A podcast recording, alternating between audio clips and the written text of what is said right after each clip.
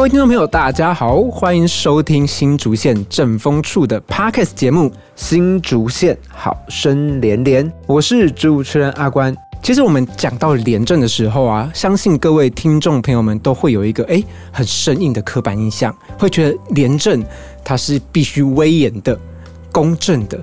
它是一个监督公务人员的单位，是一个大家看到应该都会感到有一点点害怕，尤其你是公务人员的时候。但是呢，其实关于政风，或者是说政风处这个单位到底在干什么，其实很多的听众朋友呢，一定都是不理解的。那我们今天呢，就邀请到一个来宾，他呢即将带我们揭开政风以及廉政的神秘面纱，让我们知道说，哎。政风处到底在干嘛？以及政风处到底是不是我们想象中的这么的可怕，或者是说这么的有距离感？让我们欢迎台湾中油台中液化天然气厂赖榕树先生，让我们欢迎榕树哥。哎，各位听众朋友，大家好。那很高兴今天来到这个节目哈。那不过刚才那个职称的部分，其实我在台中液化天然气厂是主办正风，对，主办正风。那今天很高兴来到这个节目，其实是受新竹县政府政风处的邀请。对啊，喂，我刚刚看到来宾的时候，我就想到，哎，奇怪。到底是什么样子的机缘，竟然有办法邀请到您来到我们的新竹县政风处的这样的一个节目现场呢？因为之前我在一百零七年到一百一十一年中间，我都在新竹县服务。啊，有在新竹县琼林乡公所，对，也有在竹东镇公所，对，担任政风室主任，哦，那就是在新竹县政府政风处的辖下，嗯嗯。也很感谢他们给我这个机会来这边跟听众朋友聊一聊什么样叫分享一下经验。哎，我之前在看资料的时候啊，就发现榕树哥你的经验很特别，因为我们一般想到政风人员，我们会直接想哦，应该是法律出身的人，但是榕树哥您是物理治疗师。哎，对我真的是念物理治疗的，我在在医院里面从事物理治疗师的工作十年。那怎么会斜杠到这里来啊？其实因为后来就治疗病人，到后来变治疗师，变成病人哦，自己变病人，对自己变成椎间盘突出，所以我没有办法再继续从事那一份工作。对对，那所以后来才想说要转职的念头啦。对，那你说的没有错啦，其实很多政风人员都是法律系出身的。对，但是我在挑选内科的时候啊，我发现所有的公职内科跟物理治疗都沾不上边。所以只好从里面挑一个我觉得可能比较有兴趣的科目来念啊。那那时候就觉得刑法应该蛮有趣的，所以就来念刑法。那刑法的考的类科就只有两个，一个是法治，一个是法律政风。对。那所以法治的部分它有限毕业科系。嗯，那我没办法去考，嗯那所以后来就是考法律政风这样子。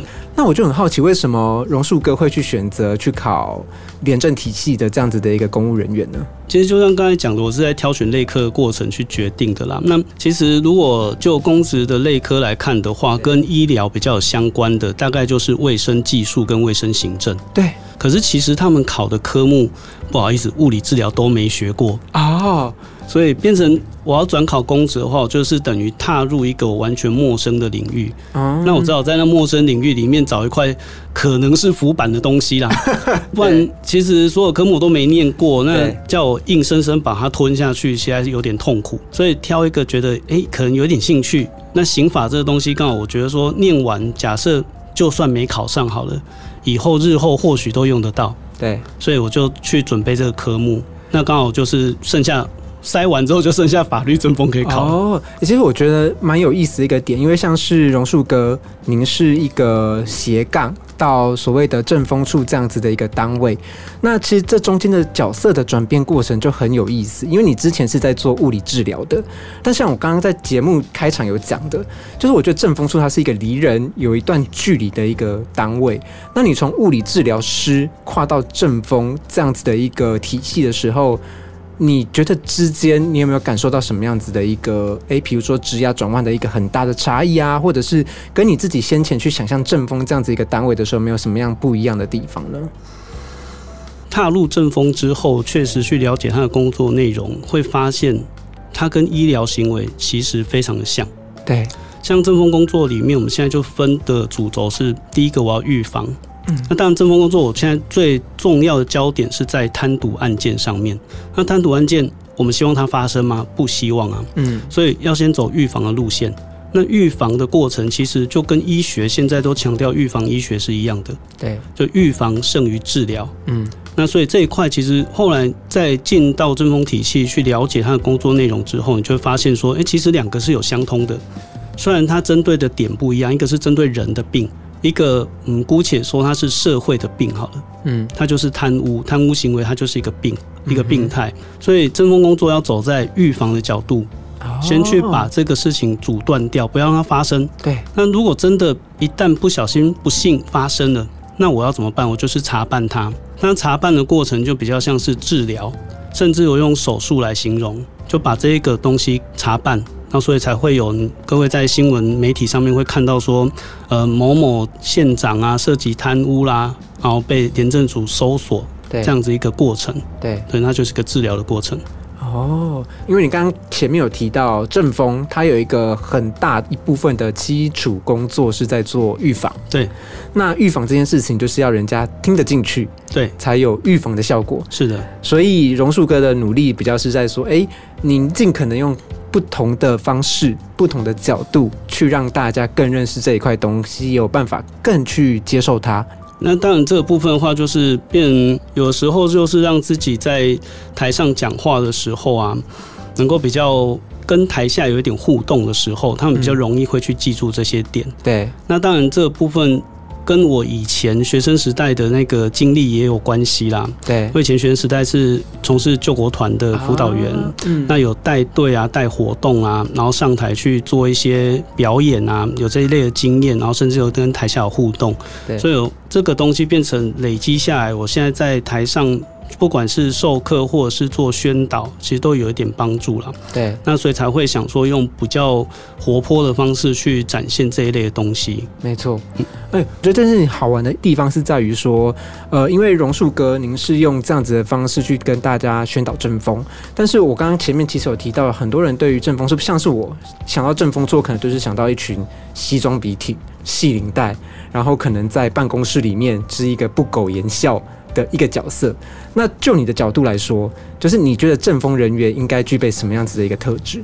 嗯，穿西装打领带坐在办公室，那个可能是廉政官哦，然后可能是素摊人员在新闻媒体上所展现出来的形象，很可怕哎，其实很有距离感。其实廉政署曾经有做过一则新闻，叫做“廉政娇娃”，对，哦，就是找了几个廉政官是女孩子，对，然后就那一段时间可能流行一部电影叫《霹雳娇娃》吧，所以他就把它做一个连结这样子。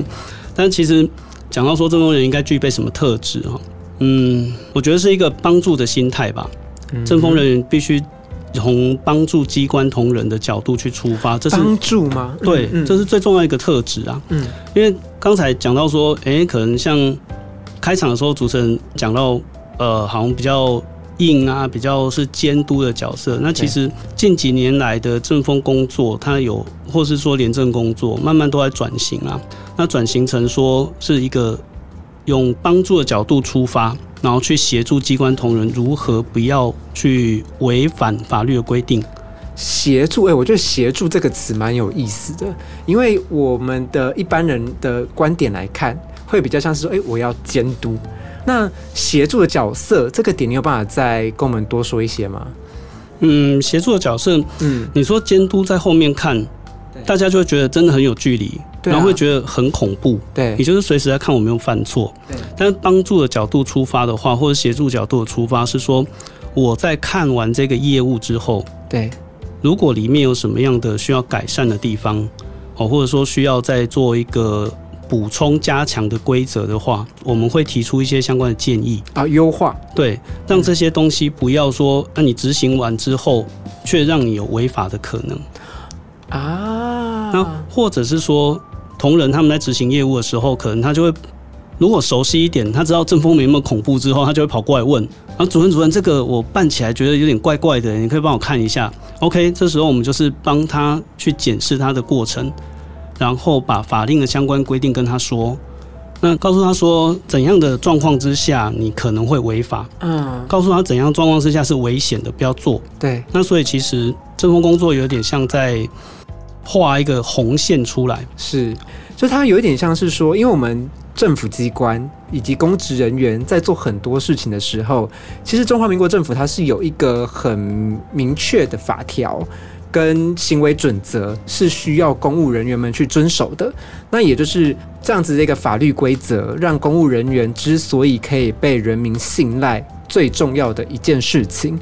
但是因为法条很多啦，也很复杂，所以说很多的公务人员在做工作或者在执行自己的专案的时候，他可能诶觉得这样做是好的，是方便的，那可能是有效率的，然后甚至是诶他觉得可以让民众更快的感觉到政府的施政举措，但往往在这样的过程之中，可能会不小心违反了中华民国政府对于公务人员的一个规范，那政风人员这时候的角色就是提醒这些同仁们，哎，小心哦，你这边可能会有犯错的机会或可能。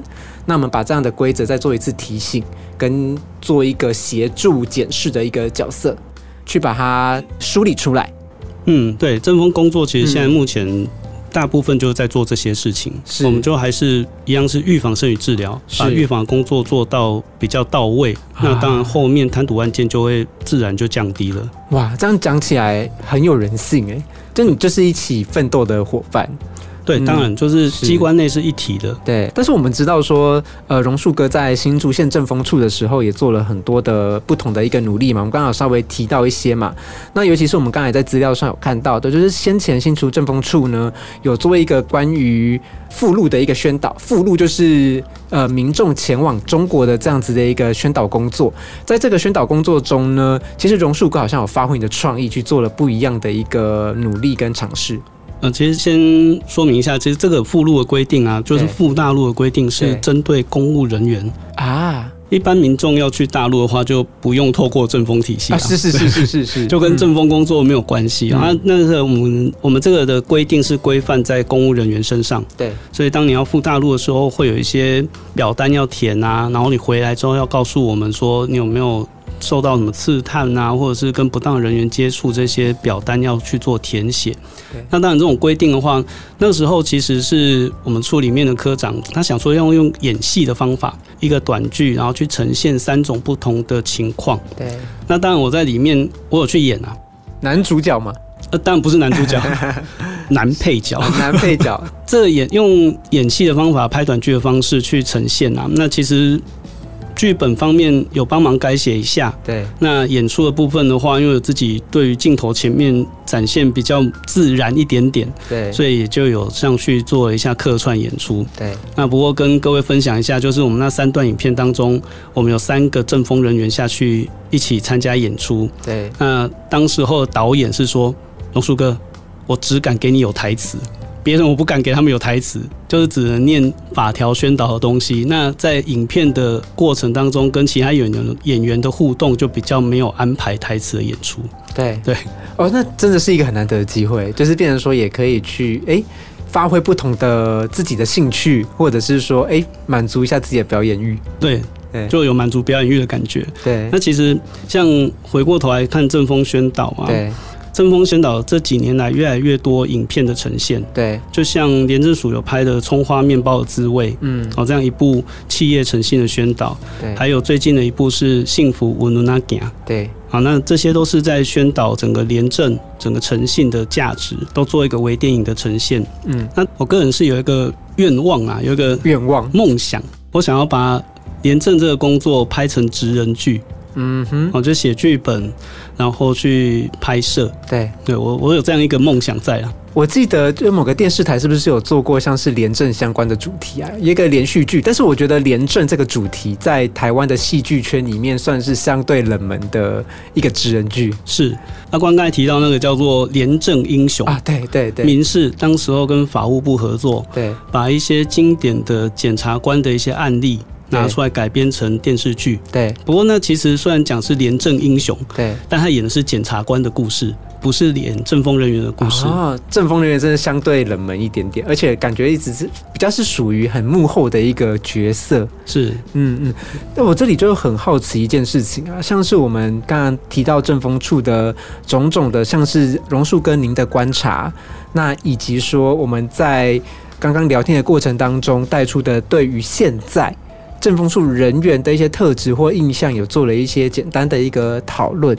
那在这边我就好奇一件事情，就是以政风这个单位，嗯，这个主题来说，其实我们一般可能对他的期望是，他可能是一个具有威严的一个角色，那可能他需要跟。呃，同仁们保持一定的距离，但很显然就是刚刚榕树哥有提到说，哎，其实现在政风单位人员他是更是一个协助的一个角色，他比较不会想说，哎，我要跟你保持距离，或者是说我就是要一直在躲在后面，然后看你有没有做错事情这样的方法。嗯，但是以这样子的一个单位的一个印象啊，从过往这样子比较威严的感觉，到现在我们透过诶，比如说新竹县政风处，他做了很多的呃宣导。跟很多的尝试，去让正风可能更升值在不管是同仁的心中，还是民众的心中，都有一个比较活泼的一个印象。嗯，但是这样子的活泼印象跟过往的威严的印象，在这样子一个转变当中，不晓得榕树哥你有什么样的观察或体会呢？嗯，其实每件事情在不同的时期，它本来就会有一点。角色上的变换啊？嗯，那其实说到正风工作的一个转变的话，为什么正风会引起大家就觉得好像很恐怖，然后默默看着你会不会出错这件事？应该是从以前的保防时期一直到人二时期，我们的历史严格上，对正风工作就是真的经历过那些时间。那解严之后，当然不可能再去做忠诚查核，是，所以正风工作就势必得转型。所以那时候就把贪污这件事情交给正风来做。那因为转型的过程当中，你的世代交替没那么快，嗯嗯，所以大家印象会停留很久，所以大家都会觉得你就是人恶啊，正风就是人恶啊，好可怕！不要骗我了，你就是要查我，就是会有这样的感觉。那所以正风工作在后来一百年廉政署成立之后，就有另外再特别强调一块叫社会参与，对啊，叫做反贪宣导，嗯，那就是为了让民众去接受正风工作，它其实是处于一个刚才讲过的。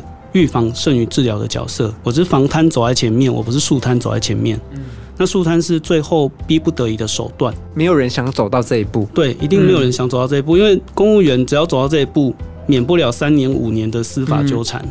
对，刚刚荣叔哥有提到，就是政风处有一个非常大的一个职责或者他的任务是反贪，以及做反贿选这样子的一个举措。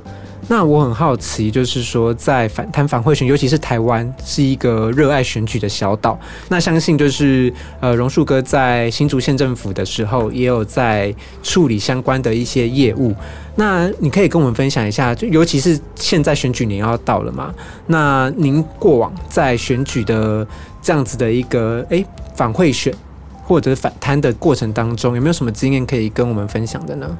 嗯，首先讲一下反贪跟反贿选的连结，好了啦。因为有的人会觉得说，那政风人员干嘛去宣导反贿选？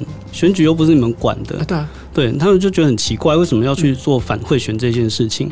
那当然，我们的看法是说，你今天一旦用贿选的方法去得到这一个位置，你一旦砸钱下去，你要做什么事？你一定要回收嘛。对。他只要用贿选的方式，他砸出去的钱是非常多的，数目是很可观的。是，那他势必要从任期当中就要去做一个回收的动作。是，那这个回所谓的回收就是贪污。对，所以为了不让它演变到后面的贪污，一样我们就是走在前面，用预防的方式，用反贿选的方式。是，那当然像在新竹县政府，我在新竹县的期间啊，因为其实反贿选宣导这几年来。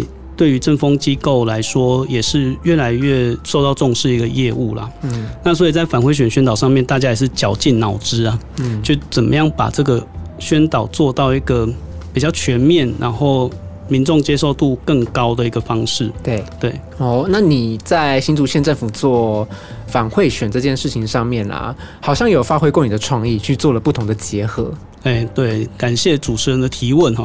现在终于讲到了反贿选宣导的反贿健康操哦，反贿健康操，对，跟反贪健康操，其实贿选跟贪污刚才讲过他们之间的关系，所以刚开始推出的就就是趁上一届总统大选的时候推出了反贿选。健康操，对，那因为我本身是物理治疗的背景，对，所以做健康操这件事情对我们来说比较容易去设计，对，所以我就邀请了国内健康操的一个名人，对，啊，简文仁物理治疗师，简文仁，那因为他也是我的老师，所以那时候邀请他，我们一起设计了一套反馈健康操，对，总共四句话八个动作，很简单，很好学，对，那。为什么会想说用健康操？第一个当然是我的背景的关系，那第二个是，其实现在越来越多的乡里之间啊，都有一些关怀据点，嗯，老人家的关怀据点，或者是他们会把一些老人们集合起来，然后会教他们做一些健康操啦，哦，教他们一些健康养生的理念。那我觉得这个都是很容易让民众能够接触的地方。像我自己，我岳母啊，他就每天都会去。嗯，那个关怀据点，对，然后回来的时候就会说，哎，今天老师哥教我做些蜜啊，哈，安内者啊，身体在喝啊，嗯，哦，身体还比较好这样子，对，那所以我就从这边去想说，哦，所以原来健康操对于老人家他们接受度是很高的，对，那才会想说，啊，那不然我把反会选的概念放进去健康操里面，对，那所以才去创造这一套东西出来。那它的结合方式怎么样？就是念口号，然后边做动作。是的，念口号做动作。那老师，您还记得口号吗？第一句话叫“耳聪目明辨是非”。嗯，我觉得你的耳朵要打开，眼睛要打开，然后看看这个候选人做的事情是对的还是错的，他到底有没有在贿选？那第二句话是拒绝贿选，一起推，一起推，对，推出去的推，对，好，拒绝贿选，那我要怎么样做，把它推出去？哦，结合推出去的动作，对，要会选的话，你就是推拒绝他，嗯，推还有第二层含义啦，哈，推就是把它推广出去，是，哦，拒绝会选这个观念，大家一起把它推广出去，所以一起推。然后第三句话叫勇于检举，莫迟疑，对，如果真的遇到了贿选或者是贪污的问题的话，对，要勇于检举，对，不用想太多，因为现在检举人其实是有受保护的，对，所以你检举贪污事件对你来讲。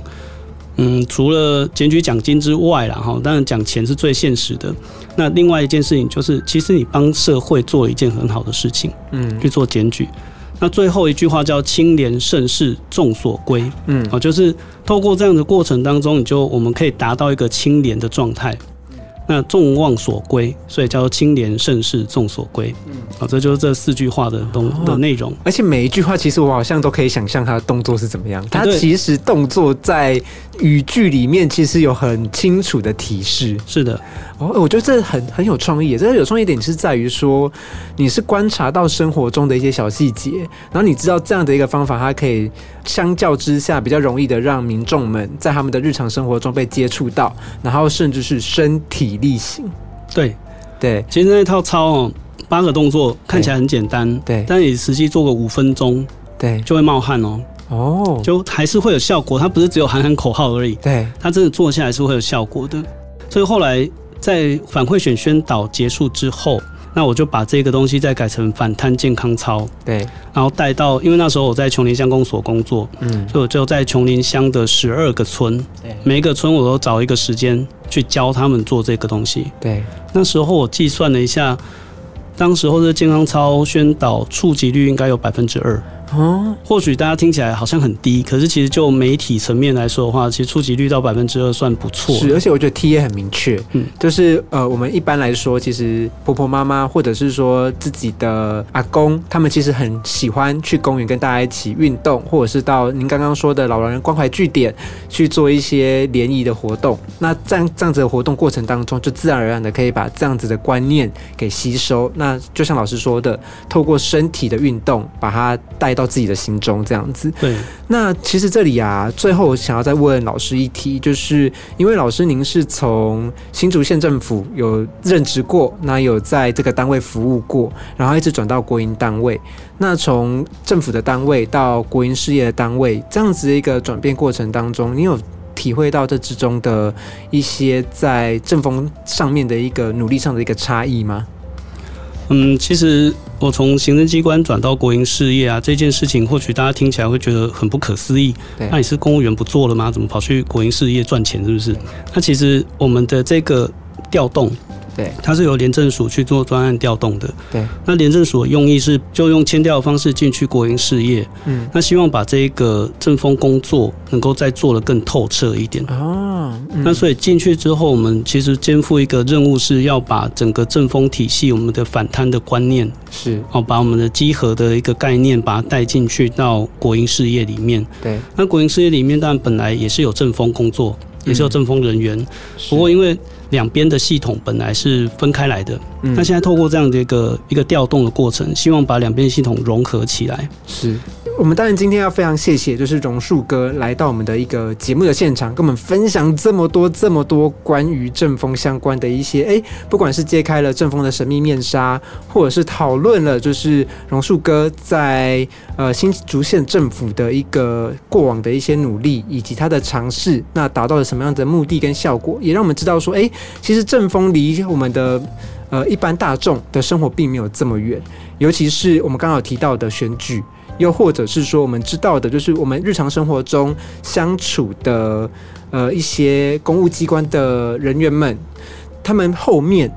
做的很多政策的推广跟努力，其实背后都有政风人员的协助，让他们都可以在诶，可能台湾的一个法制下面有一个很安全的一个举措，那也可以呢达到就是诶正确服务民众的一个目的。是因为像新竹县政府政风处啊，在协助这方面就做得很彻底。对，在。我们现任的张宗耀张处长上任之后，其实非常强调服务这一块。是，那就是我们在节目的最后呢，再请就是我们的榕树哥再跟我们分享一下，就是自己在中游的一个呃宣导的一些内容，以及说，哎，中游在这一块，在廉政这一块所做的一些努力。那就像我刚才提到的啊，其实廉政署会把行政机关的政风人员派到国营事业的政风单位，其实。最大的用意就是让两边的步调一致嘛。嗯，那透过这样子的过程，其实台湾中国公司现在它的廉政政策也非常明确，它是用联安为首，就是联安联能这个联安全的安联安这两个字摆在第一位。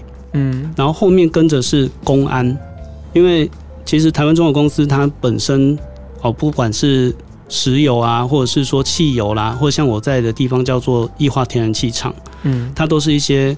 工业操作的一个过程，所以公安非常强调，所以在联安后面跟公安，对，然后再来就是环安，环境的安全，就像以前在三阶的那些事情，那环境也是我们现在非常重视的地方。